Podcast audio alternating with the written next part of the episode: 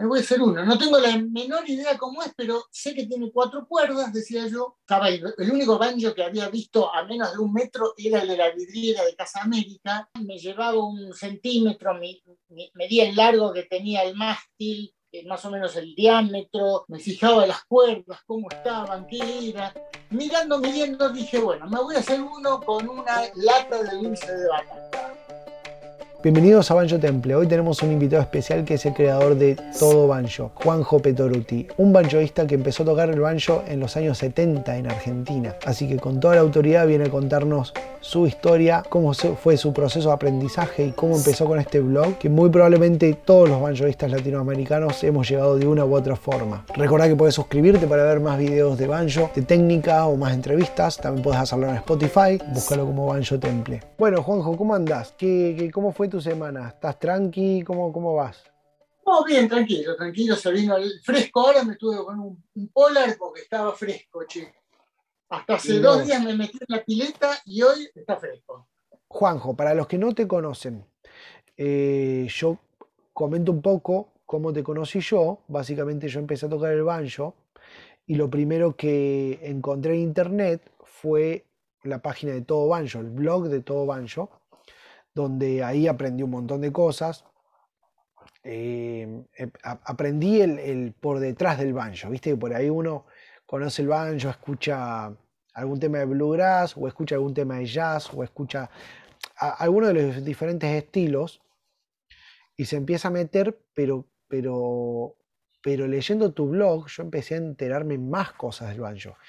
La, gran diversidad de estilos que, que abarca el banjo, la diferencia de, tipos de banjos que hay, como todas esas pequeñas cosas que, uno apenas se, mete en, un mundo nuevo no conoce. Eh, así fue para mí, así que, bueno, para, para quienes no, no, conocen a Juanjo, él es el fundador del blog Todo Banjo, que si sos latinoamericano y tocas el banjo, seguramente lo has leído y lo conoces. Em, contame, Juanjo, ¿cómo, cómo, cómo fue esto? ¿Cómo empezó esto? Bueno, esto empezó como, como empezamos todos los, que no, todos los que no sabemos nada sobre el instrumento. Yo empecé, por supuesto, sin saber absolutamente nada.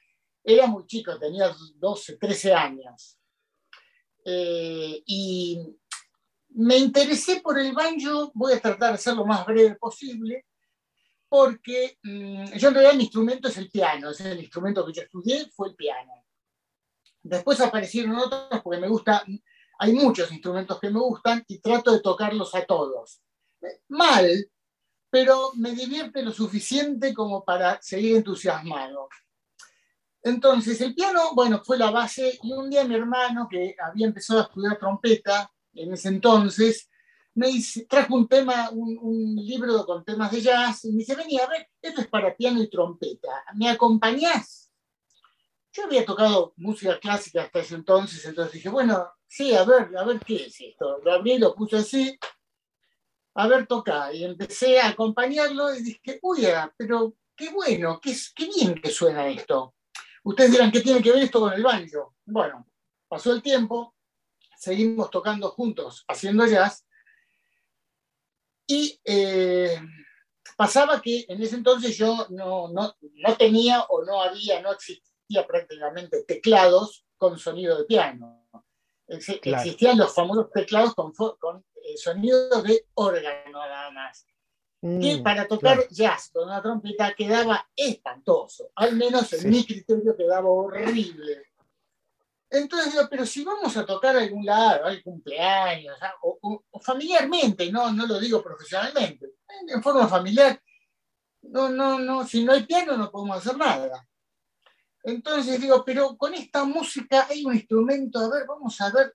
Pues yo escuchaba en las bandas que había un instrumento que acompañaba, que se escuchaba incluso en las grabaciones más fuerte que el piano. En muchas grabaciones de jazz, en bandas, yo te diría con, con tristeza que el piano no se escucha. No se oye. Es un instrumento que evidentemente si lo sacás se nota, pero si está, no lo podés identificar perfectamente en una banda. En cambio, el banjo es tan percusivo, es más agudo. Tan estridente, eh, claro. Tan estridente que se escucha en todos lados. Entonces, bueno, tengo que hacer esto, tengo que conseguirme uno. Entonces digo, bueno, me voy a comprar uno. Costaban, había uno solo en Casa América en ese entonces, en, la ciudad de Buenos Aires. Eh, ah, carísimo. Mi hijo me dijo, no.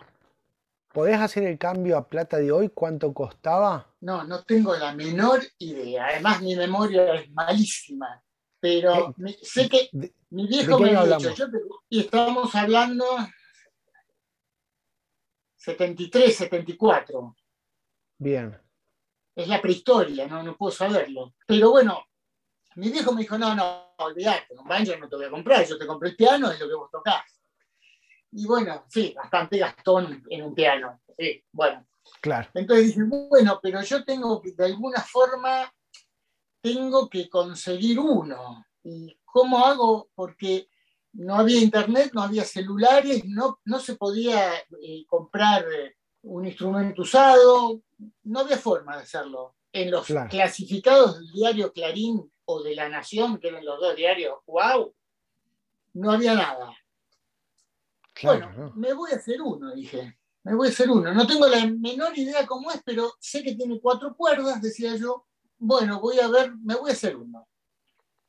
Para esto, eh, viajaba a Buenos Aires a, ver la vidriera de Casa América, porque estaba el, único banjo que había visto a menos de un metro era el de la vidriera de Casa América. Lo miraba, me llevaba un centímetro, medía el largo que tenía el mástil, la trastiera, más o menos el diámetro, me fijaba las cuerdas, cómo estaban, qué era. Desde la vidriera. No es que te lo daban para que vos lo midas. No, entré en dos o tres oportunidades y al vendedor a decirle, che, ¿me lo podés sacar de la vidriera? Que me interesa, quiero verla. No, no, de la vidriera no se puede sacar. Listo. Eh, me, me, acercaba, me iba del lado de adentro de la vidriera, lo veía de atrás, veía que tenía una tapa cerrada. Y digo, qué raro, ¿no? Que no tenga como, como las guitarras. Claro. Una forma que ¿Por dónde sale sonido? Digo, bueno, la cosa es que mirando, mirando, ni siquiera fotos le podía sacar porque no tenía cámara. Mirando, midiendo, dije, bueno, me voy a hacer uno con una lata de dulce de batata. Y voy a usar el lado que, del fondo de la lata, ¿no? de las latas grandes, como si fuera un parche, porque el parche tampoco tenía. Así que, no un serrucho y una tabla de, pino, empecé a serruchar a mano a mano, me hice el primer banjo, que, ya no existe más porque no sé dónde. Pero me hice el primero y con ese empecé a preguntando, había un libro nada más de banjo, de banjo tenor, también en Casa América, que lo, lo así, dije, ah, se afina así, listo, lo dejé y ya sabía cómo estaba afinado. robando información. Qué genio que sos. Entonces, como tocaba el piano y sabía más o menos cómo, cómo ubicar los acordes, me hice toda una tablatura de acordes del banjo tenor. Y empecé tocando banjo tenor. Eh, después de ese me hice otro banjo más, que es este que tengo acá. Este sí existe. Que ahora pobre ya no tiene las cuerdas, es este. Ah, mira. Ajá que ya, le, ya había conseguido clavija, ya era en otra época esto. Estamos hablando de 70, yo 64 y tal vez del año 80 ya. No, mira, tiene acá, del 78 es este. ¿Le grabaste la fecha? Que no se ve, pero dice Juanjo 1978. Sí, ahí se ve. Ahí se alcanza a ver. Este lo hice con un, con un, esto es un aro de un reloj de, de pared, de esos que colgaban en la cocina de mi mamá. Se lo desarmé, le saqué la máquina y utilicé, le hice todos los agujeros. Estos son unos herrajes de bicicleta que se usaban para ajustar eh, los guardabarros. En ese entonces se usaban guardabarros en las bicicletas. Eh, cada uno de estos. Y los tensores los hice uno por uno, golpeando una varilla roscada y doblándolos con mucha paciencia. Y así ah. más o menos quedó, quedó armado. Con este ya seguí tocando un poco mejor. No, te digo, no, no, el ingenio que le pusiste a ese banjo. Posteriormente me hice este, que es el último, y ya no voy a hacer más banjo. Este que está hecho, este está un poquito mejor, ahí se alcanza a ver. Eh, también la, la trastiera sigue, cruza por acá, Sí. se, se- se atornilla acá al final para darle te- tensión. Esto es una taza de una F100. Eso estaba por decir, las tenía F100 pinta de taza. por- sí, las, las tazas de F100 que andan por el barro, bueno, sí, esta.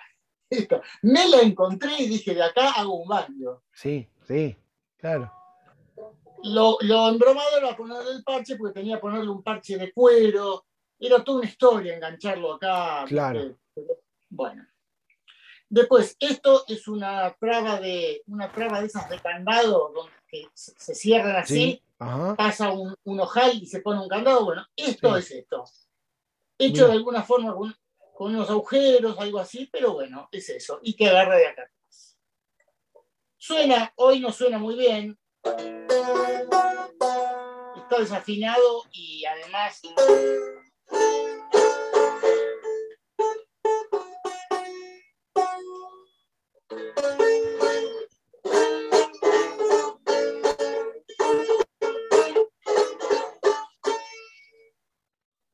El puente también se lo hice yo. No, pero suena, ¿eh? Suena, suena, por ser tan chiquito suena.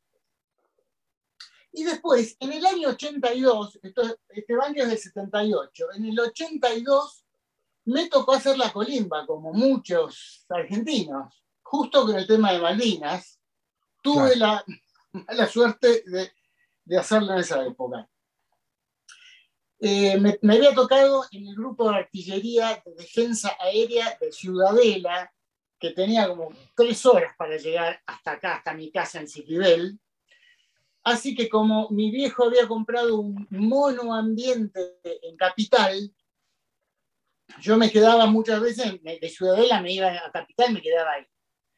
Y todos los días pasaba por la casa, una casa de música que se llamaba Rómulo Fernández, que quedaba en la calle eh,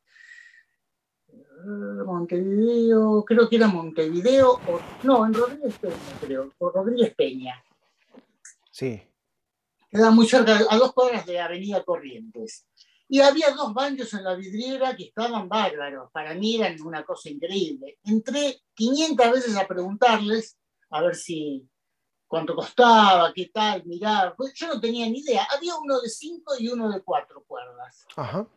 No sé por qué, por qué razón todavía no recuerdo que me pude un día, bueno, empecé a juntar la guita, juntar la guita, juntar la guita. Costaba algo así, me parece como 650 mil pesos en ese entonces. Yo los pude haber juntado, junté, junté, junté. El día que me decidí ir a comprarlo, pasó a costar 890.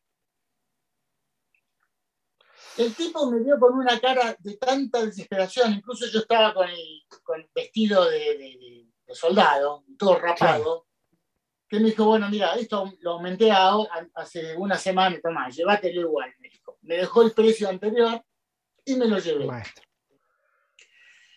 Me lo llevé, empecé a tratar de afinar, digo, pero... ¿Cuál te llevaste? ¿El de cuatro? Como de cinco. Me, me compré uno de cinco. ¿Te compraste el de No cinco? sé, por, no sé por qué razón me compré uno de cinco, sin saber de qué se trataba. Claro. Porque un poco dije, no, no, esto no me gusta. Era, no, no me gusta el 5. Agarré a los 10 días, se lo llevé y dije, che, ¿te lo puedo cambiar por uno No. de 4? Sí, sí, llévate el de 4, listo, me llevé el de 4. Era marca, marca, me parece marca Hondo, con H. Marca Hondo. Sí, sí, sí. He visto un par de guitarras. Eran coreanos, eran unos Sí, bandos sí, sí. coreanos. Horribles, con, con aro de, de- de aleación de aluminio. El resonador era todo de aluminio. Claro. Horrible, pero era el único que había. Cuando, cuando Sí, vos igual. tenés, por más que sea horrible el instrumento, vos tenés el instrumento con el cual vos vas a estudiar, es bárbaro. Sí, Total, para conseguir mejores el tiempo. totalmente. Ah, mira, hace poco me, me escribió un chico preguntándome también me dijo, mira, tengo, solo consigo este banjo y era un banjo de Clawhammer. Digo, bueno, le digo, si vos no te decidiste todavía, si vas a tocar Clawhammer, si vas a tocar Bluegrass, pero es el único banjo que tenés, no importa, compralo. Exactamente. Porque, uno después no sabe dónde consigue otro, si consigue otro, si tiene la plata, si no. ¿Cuántos, no siglos, pero lustros van a pasar eh, hasta que pase un banjo al lado tuyo? Estamos hablando del 2022. O sea, no me quiero ni imaginar en los 80 lo que debe haber sido. Sí, sí, sí, era, era increíble. Después de ese banjo, después de ese bueno, yo arranqué con ese y arranqué tocando tenor, pero encontré mm, otro libro en Casa América que decía de un tal, un banjo ta plectrum, un plectrum, pero también de cuatro cuerdas.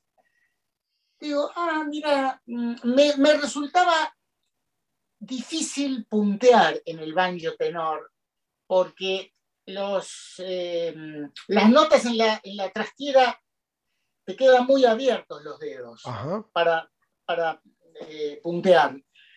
Dije, y este, y este banjo plectrum que se afinaba, tenía una afinación más chiquitita, más, más apretada, el punteo era más sencillo. Ah, me parece que me voy a dedicar a este. Bueno, lo afiné al mismo banjo como plectrum, a pesar de que el mástil es más, el del plectrum es más largo, tiene tres trastes tres, más y es más largo. Lo afiné como plectrum y seguí tocando plectrum.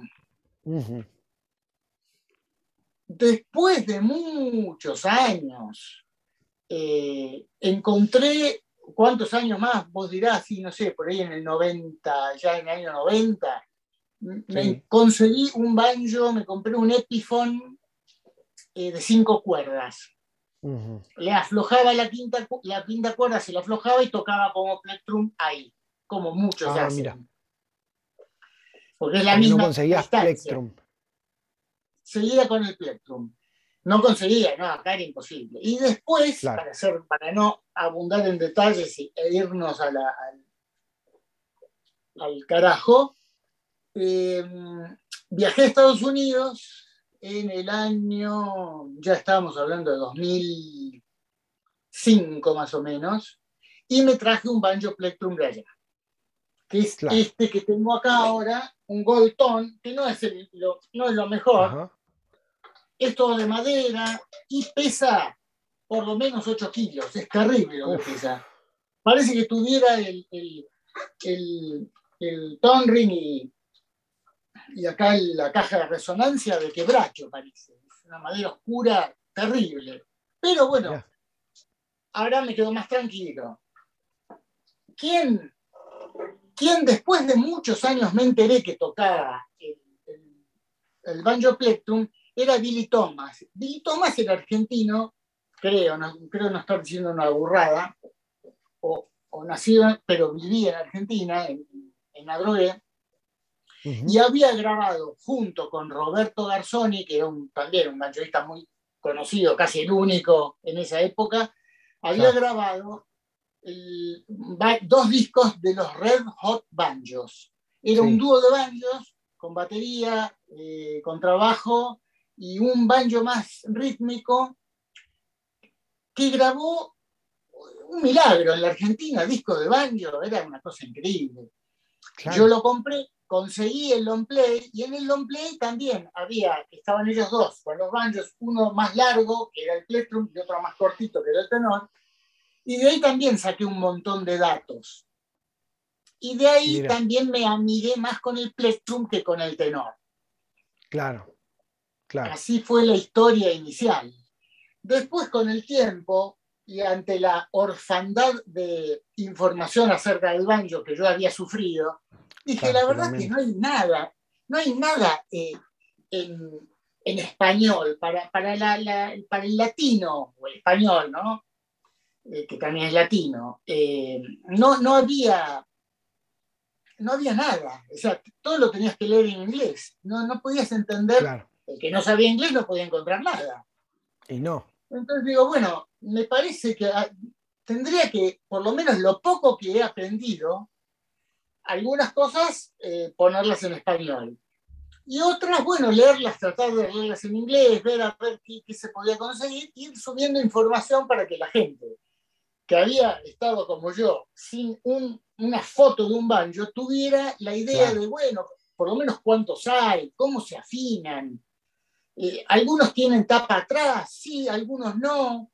Eh, algunos tienen resonador, otros tienen un agujero, porque incluso había banjos, había un banjo que se fabricaba en Argentina.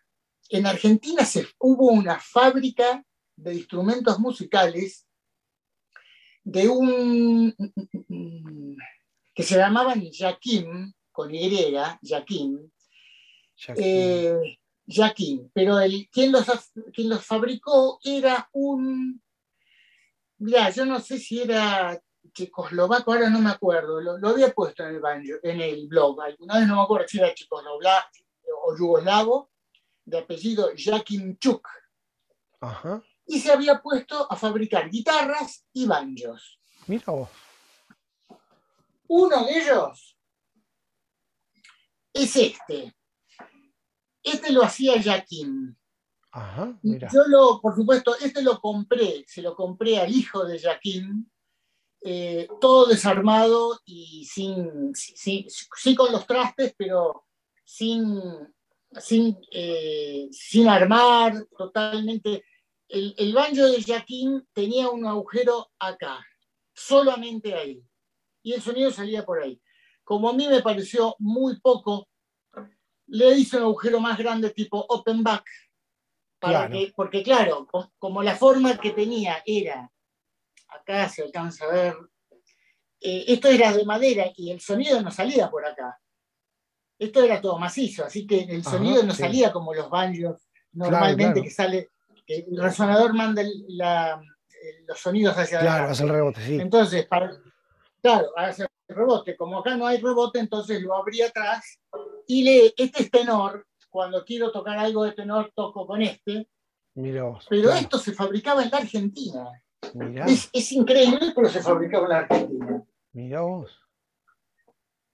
Pero bueno, finalmente esto termina así. Yo seguí tocando el, el banjo, el plectrum, y un amigo mío, Bernardo, eh, yo le dije, bueno, venite a tocar conmigo, vamos a tratar de hacer un dúo de banjos. Y, pero yo siempre toqué el charango, bueno, ahora vas a tocar el banjo, dejarte de joder. Y empezó más o menos a, agarrarle onda al tenor. Claro. Que, que para tocar jazz, en mi forma de ver, es mejor que el, eh, que el plectrum. El tenor tiene asoma de cualquier banda de bronces que haya por la calle tocando al, aire libre, el banjo se escucha. El plectrum se escucha, pero no tanto. No es tan percusivo. Bueno, con él hicimos un dúo, más o menos sacando los temas que hacían los Red Hot Banjos, tocando. Incluso grabamos, en ese entonces grabamos, esto no se lo digas a nadie, por favor, pixelalo grabamos un cassette. Grabamos un cassette en ese entonces. De dúo de banjos y armónica, batería y contrabajo. emulando lo que habían sido los Red Hot Banjos, que ya creo que en ese entonces ya no, no, estaban juntos, pero todo era de a poquitos, encontrábamos algún dato, sacábamos de acá, estaba toda la información desperdigada y suelta. A raíz de eso, hago el blog, empiezo a subir todos los elementos, todos, lo, poco que yo sé, lo, lo que yo traduzco, las cosas que puedo entender, digamos. Y se empiezan a unir al blog un montón de, de banjoistas latinos, de Venezuela. tengo algunos que, que mm, se ofrecieron como profesores. Entonces, por ahí tengo un profesor de banjo eh, ahora no me acuerdo si es así, pero un profesor en, Colombia, otro en, Ecuador. Cuando la gente me pregunta, ¿y hay, hay algún referente del instrumento? Se los mando a ellos. Claro, fuiste armando como un banco de, de banjoistas, básicamente. Claro, claro, claro, como para poder, eh, digamos, ayudarnos entre todos, porque en definitiva es esto, ¿no? Exactamente, sí, sí, sí. Sí, sí, me, acuerdo que una de las primeras cosas que vi en, en el blog fue la lista de banjoistas. Que Claro, sí. una lista, y es una lista larguísima, que, que cuando yo vi eso, dije, upa, mirá, hay más gente de la que uno piensa tocando el banjo. Sí, sí, es verdad, es verdad. Incluso, eh, vos no sos zurdo, ¿no? No, yo no. No, porque me ha escrito, ahora no me acuerdo, pero me había escrito un par de veces banjoistas zurdos que no sabían qué hacer. No consigo un banjo, ¿no? Uno para Claro. zurdos, mucho menos. Olvidate. Olvídate, ¿no? Muchas veces yo le decía, mirá, comprate un banjo para un banjo de seis cuerdas, comprate Claro. un banjo de seis cuerdas, eh, encordalo al, al revés, sacale una cuerda, y la quinta se la, se, con, con cinta se la, se la atás al, al traste, al, al quinto traste, Claro, y, exactamente. y ya, tenés, ya tenés para arrancar. Claro. Si no, es, imposible. No, si Pero no no hay hay, forma. no- claro, no había forma, ¿viste? Así que bueno, entre todos nos vamos dando una mano y el blog ahora lo tengo un poco, no lo tengo olvidado, pero bueno, no subo tantas cosas como subía antes.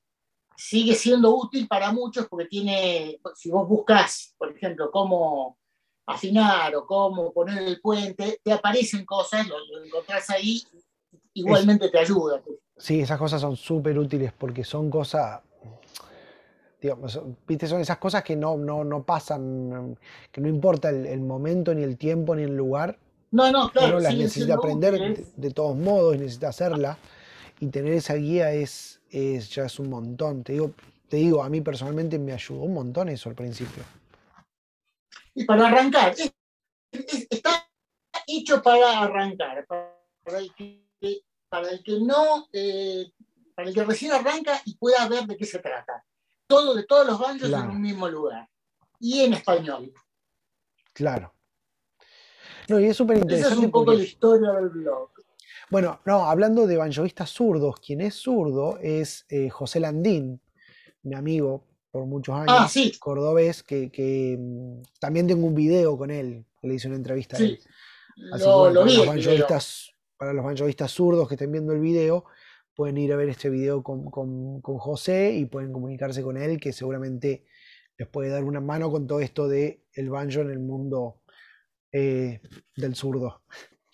Estuviste tocando en el teatro, ¿no? Con el banjo.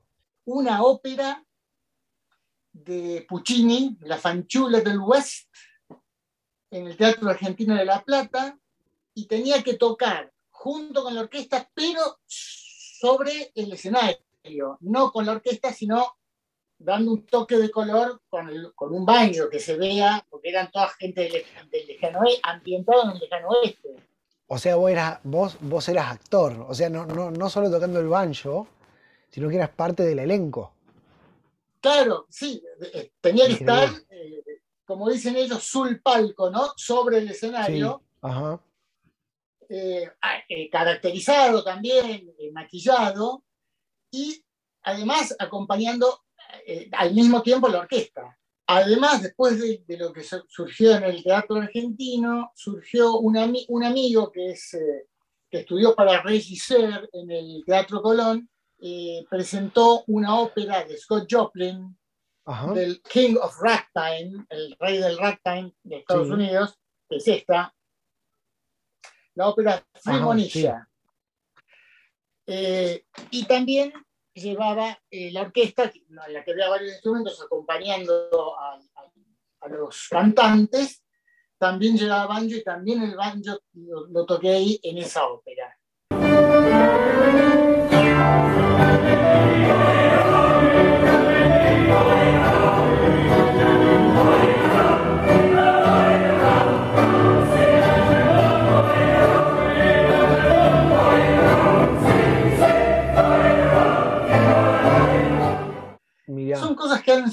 El tiempo. A mí, yo soy eh, fanático del ragtime. Cuando Ajá. toco piano, toco ragtime, me encanta. Así que tocar el banjo en la ópera Frimonilla, estrenada por primera vez en, en- en Argentina, porque no- nunca se había hecho, Más no podía pedir. ¿Qué, más se puede pedir a, quien le gusta el ragtime? Es increíble. Y, el banjo. Sí, sí, sí, es increíble. Es increíble. ¿Y cómo, cómo fue esa experiencia en, teatro? En, bueno, en los dos casos, tanto con la ópera como con esta obra. Y era, bueno, eh, el, teatro es, el, teatro, la ópera es muy, eh, es muy distinto a tocar con una banda de jazz sobre el escenario. Calcular que em, en, la, en, el caso de la, de la, la fanchula del West, yo tenía que entrar al escenario tocando para entrar tocando, obviamente detrás del escenario no se escucha prácticamente la orquesta, o se escucha con unos segundos de diferencia, oh, fracciones de segundos, que yo no puedo entrar tocando por lo que escucho porque entro desfasado. Bueno, lo que hay, para eso hay maestros internos que te van marcando, tienen un, monitor por el que ven al, al director entonces te van marcando ahí y vos entrás tocando y seguramente tocas cruzado para tu oído, pero no para lo que se escucha, escucha el público. Así que era todo un momento de tensión. Me encantan todos los instrumentos musicales y siempre la paso bien con música. Yo estudié, yo, soy abogado, estudié, me recibí de abogado y trabajé de abogado, pero mi corazón lo tengo en la música. Mira. No lo tengo en la profesión, lo tengo en la música. Eso es la verdad. Juanjo, ¿cómo es, cómo es hoy tu, tu, rutina de entrenamiento, tu rutina de práctica con el banjo, con el instrumento? Eh, es muy eh, aleatoria.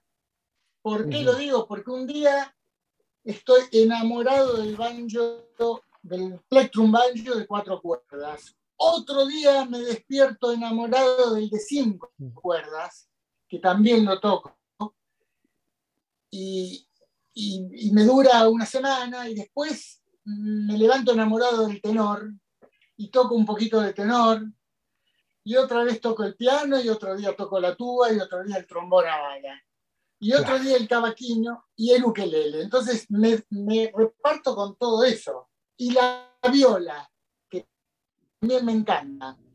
Miró. Eh, Así que, eh, como en general, en general, eh, digamos, lo que más toco es el banjo plectrum y, lo he tocado mucho tiempo, pero muchas veces acompañando eh, bandas de jazz. No tanto como solista, no tanto como solista. Por eso me animo a decir que no soy un gran ejecutante, para nada. No soy un gran ejecutante de banjo. He acompañado un montón no soy. Claro. Yo veo gente que toca el, banjo plectrum como loco y bueno, haciendo cosas que yo no puedo hacer. ¿Qué va a hacer? Para eso, si uno quiere tocar, si te gusta un instrumento y tenés que tocarlo todos los días, aunque sea media hora. Si vos tocas un instrumento, el que te guste, todos los días media hora, vas a andar bárbaro. Claro. Pero si no es muy difícil, es muy difícil. Todos los instrumentos tienen sus vueltas. Y claro, sí, porque si no, eh, no, desarrollas nunca. Claro, claro bueno, bueno, yo, te dije, yo lo que aprendí es a tocar el piano. Sí, bueno, el piano es, el instrumento que mejor me muevo. Y los demás los tengo más como hobby, claro. como una, forma de tocar. No, no, no soy profesional en absoluto, ¿no? Eso es que quede bien claro pero soy un, entusiasma, eh, eh, un entusiasta muy grande. Realmente, incluso en casa tengo qué sé yo, cuadros de banjo, banjos hechos con, con, con arroz, banjos hechos con, con pelgopor, cualquier cosa, hay, por todos lados. Y veo que vos tenés uno ahí en el rincón. Sí, sí, sí, tengo uno ahí. Bueno, es mi, mi banjo. Eh... No, uno arriba, arriba, arriba. El, de cinco ah, Arriba tenés otro de 5 que, vi, vi, tu, grabación, que está muy buena. Eh, una lástima que eh, el luthier de banjos que fuiste no, no tenga una onda para decir, che, mira, vení, te lo arreglo y después vemos. Porque ah, en Argentina sería así, mira, déjamelo. Sería así. Yo, sería así, yo, déjamelo, yo te lo arreglo más o menos y venía a buscarlo, después, después, después arreglamos. Después por ahí cuando arreglamos te pide 5 eh, mil dólares. Pero ya te lo arreglamos. Sí, sí, se le busca la vuelta. Em, ¿Tenés algo para, para mostrarnos hoy? ¿Algo para tocar? Sí, para tocar tengo pequeñas, pequeñas piezas tengo. Tocaba, estaba acostumbrado a tocarla siempre en, banda, ¿no? con acompañamiento. nunca las he grabado solo. Ajá. Pero, pero sí, algo tengo. Algo tengo. ¿Sabes qué? Yo no lo hice intencionalmente, ¿Mm? pero, pero me estoy dando cuenta que el resultado fue que empezamos con eh, esta serie de entrevistas, empezamos con, con Juma que toca Bluegrass, seguimos con, con, José eh, Landín que toca Clawhammer y ahora estamos con vos que tocas Plectrum. Sin querer terminamos yendo por cada estilo. Así que es buenísimo esto. El mundo espera la salida del sol. The wall is waiting, the wall is waiting for the sunrise.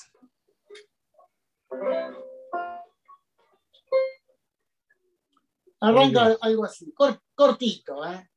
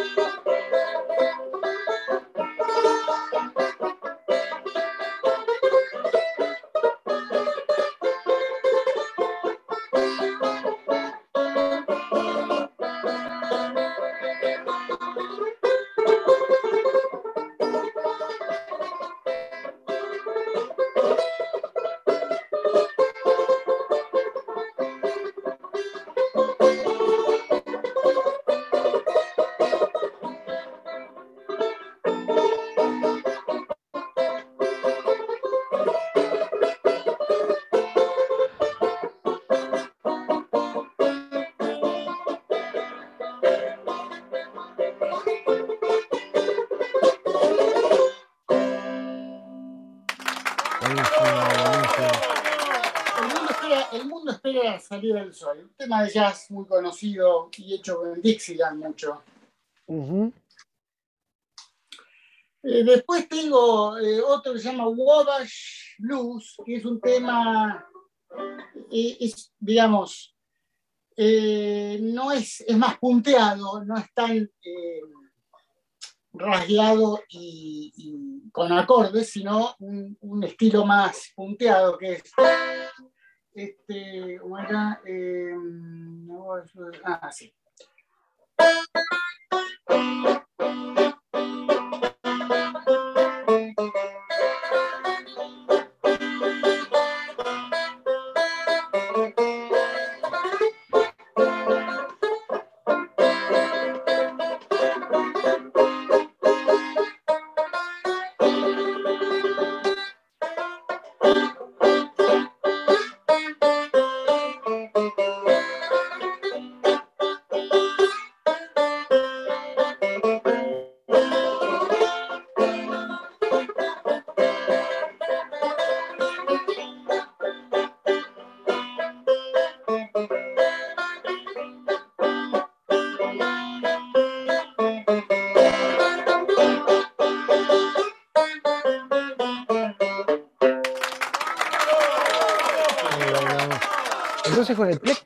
Siempre, siempre se usa la púa, ¿no? Bueno, el, nombre lo dice básicamente, plectrum.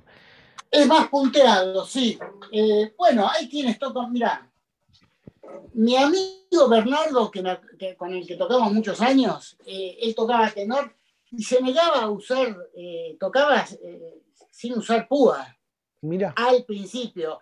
hasta que dijo, no, la verdad que me están quedando los dedos como dos salamines picados finos, y dijo, no, eh, voy a empezar con la, con la púa, y es otra cosa, sí, se tocan los dos, el tenor y este se tocan con púa. Sé que algunos que hacen eh, banjo tenor irlandés, eh, por ahí puntean más, pero creo que también se toca con púa. Sí, sí, sí. Lo, que he visto irlandés, mayormente con púa, sí, es cierto. Sí, es, es, es raro que se toque. Incluso la sonoridad es mucho menor, ¿no? Punteando. No es lo mismo el banjo de cinco cuerdas. Después del banjo de cinco cuerdas sin púas, lo podés tocar. Sí, claro. Pero, pero estos no. Hace poco estuve viendo a un, un banjoista de, cinco cuerdas, pero que toca estilo clásico, que se llama Aaron Jonah Lewis. Em, bueno, y ahí, me enteré de varias cosas, como por ejemplo esto de que el banjo de cinco cuerdas en el clásico se toca sin púa. Eh, se toca sin púa, se toca con cuerdas de nylon, se toca... Y, parche, de, y parche de cuero. Claro, y, y sí, con banjos específicos, digamos, con banjos de cierta época, que digamos, son los, como los ideales para tocar de manera profesional el, estilo clásico. ¿Cómo es la afinación del, plectrum? El plectrum afina eh, en una... No, no es un acorde, bueno, sí, sí, es un acorde, pero... Do y sol. Las dos primeras son iguales que en el tenor. Sí. si bien en el, en el tenor afina como, eh, como si fuera una viola, do, sol, re, la por quintas, do, sol, re, la, este es do, sol, si, re. Ajá. Sol. Es, muy, muy, para, para, el punteo está muy, todo muy cerquita, acá. Claro, sí.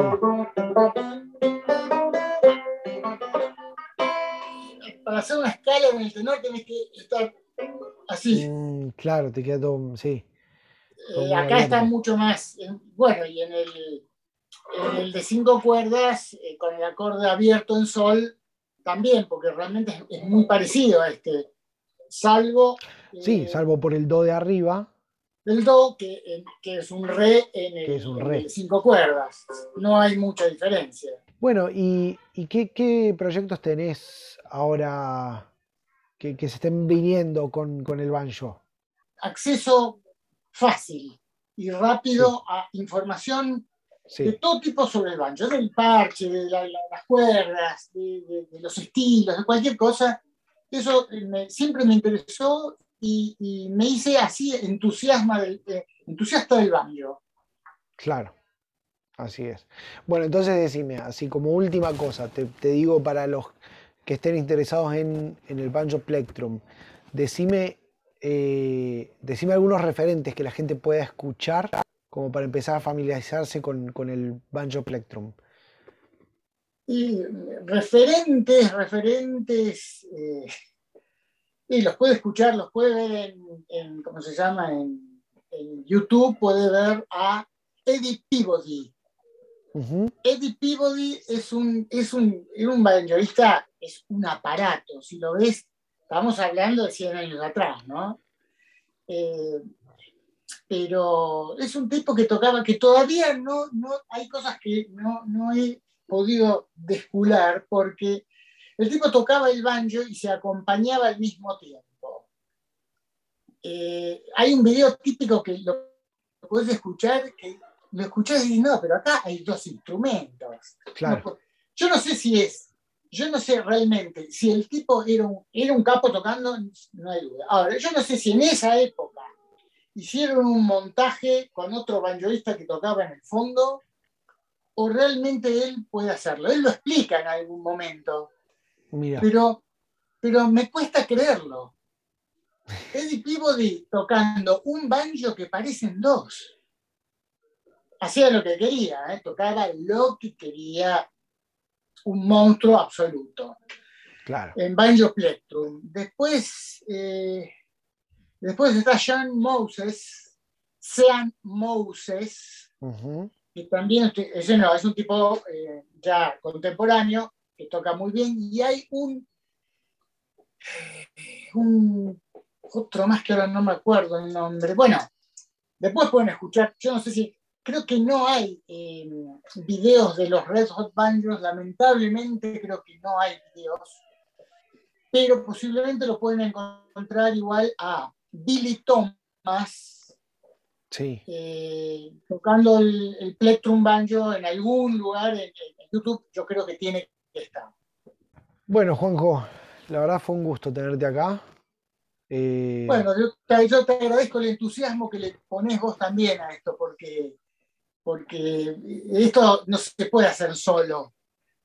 Por lo menos somos dos. Ahora somos Por dos. Por lo menos somos dos, sí, sí, sí. Sí, sí, somos dos y, y, sabemos, vos, vos tanto como yo, sabemos que hay gente que, que, que necesita y busca este tipo de cosas. Este no, tipo no, de y me parece, y me parece bárbaro que se sigan sumando, porque yo alguna vez voy a dejar de estar, muchachos. ¿eh? En, algún, sí. en, en, algún momento va a tener que seguir otro. En algún momento, y sí. Sí, así que nada, gracias, gracias por tu tiempo, perdón por las, las veces que, que tuvimos que cortar o a último momento que no pudimos filmar. Eh, de verdad, perdón. Y, pero bueno, gracias, gracias por tu tiempo. No, David, no fue, ni, no fue ningún problema y es un verdadero gusto participar de esto y de la charla entre banjoistas siempre es agradable. Sí, sí, sí, un gusto verte, hablar, escuchar tus historias, eh, eh, cómo tocas el banjo, lo que tocas en el banjo. Eh, nada, gracias, gracias por, por, todo. Gracias, Juanjo. A vos, David. Eh, nos veremos en cualquier momento, nos comunicamos igual. Nos estamos comunicando seguro. Muchas gracias. ¿Cómo no? Chao. Nos vemos. Gracias por quedarte hasta el final. Recordá que puedes suscribirte para ver más videos de banjo, de técnica o más entrevistas. También puedes hacerlo en Spotify. No te olvides de seguir nuestro Instagram. Nos vemos la próxima. Chao.